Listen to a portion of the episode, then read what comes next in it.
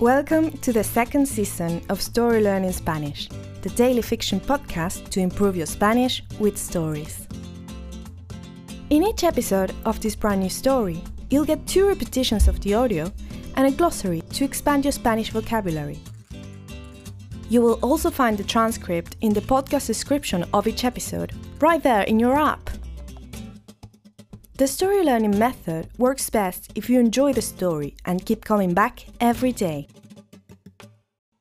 We also have a brand new Patreon community where you can help support the podcast and get access to a lot of extras, such as the entire season 1 of the Story Learning Spanish podcast, early access to season 2 episodes without the intro so you can jump straight into the story, full PDF transcripts for more convenient reading, and other member-only bonuses.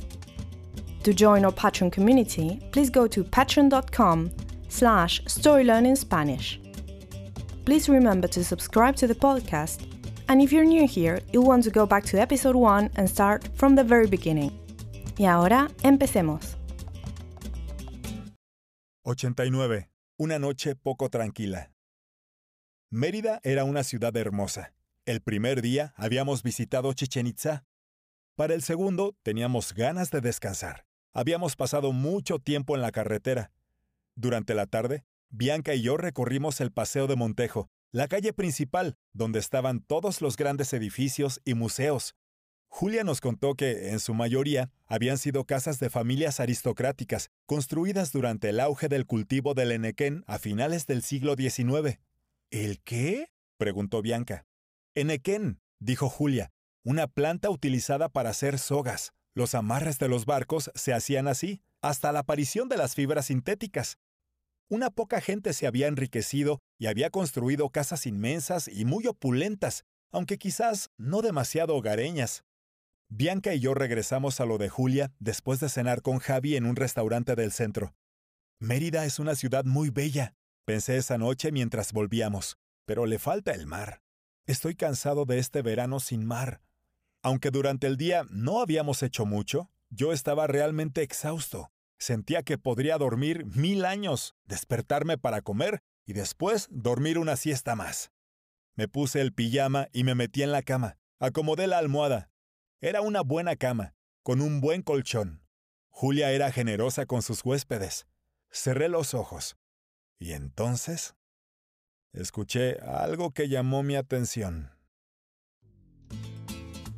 And now, let's have a closer look at some vocab. You can read these words in the podcast description right there in your app.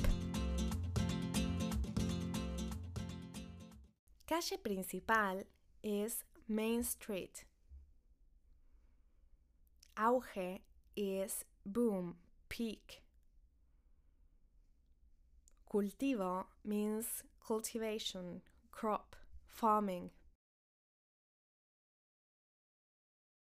Soga means rope. Amarre is mooring. Hogareño, hogareña means home-like, homey. Almohada means pillow.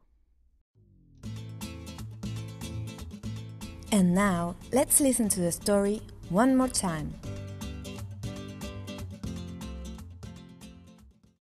«89. Una noche poco tranquila. Mérida era una ciudad hermosa. El primer día habíamos visitado Chichen Itza. Para el segundo teníamos ganas de descansar. Habíamos pasado mucho tiempo en la carretera. Durante la tarde, Bianca y yo recorrimos el Paseo de Montejo, la calle principal, donde estaban todos los grandes edificios y museos. Julia nos contó que, en su mayoría, habían sido casas de familias aristocráticas, construidas durante el auge del cultivo del enequén a finales del siglo XIX. ¿El qué? preguntó Bianca. Enequén, dijo Julia, una planta utilizada para hacer sogas. Los amarres de los barcos se hacían así, hasta la aparición de las fibras sintéticas. Una poca gente se había enriquecido y había construido casas inmensas y muy opulentas, aunque quizás no demasiado hogareñas. Bianca y yo regresamos a lo de Julia después de cenar con Javi en un restaurante del centro. Mérida es una ciudad muy bella, Pensé esa noche mientras volvíamos, pero le falta el mar. Estoy cansado de este verano sin mar. Aunque durante el día no habíamos hecho mucho, yo estaba realmente exhausto. Sentía que podría dormir mil años, despertarme para comer y después dormir una siesta más.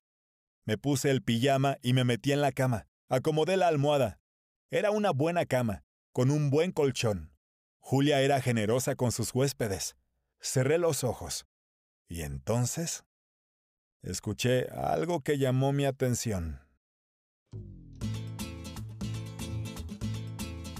Hello, story learners! Did you know we have a brand new YouTube channel?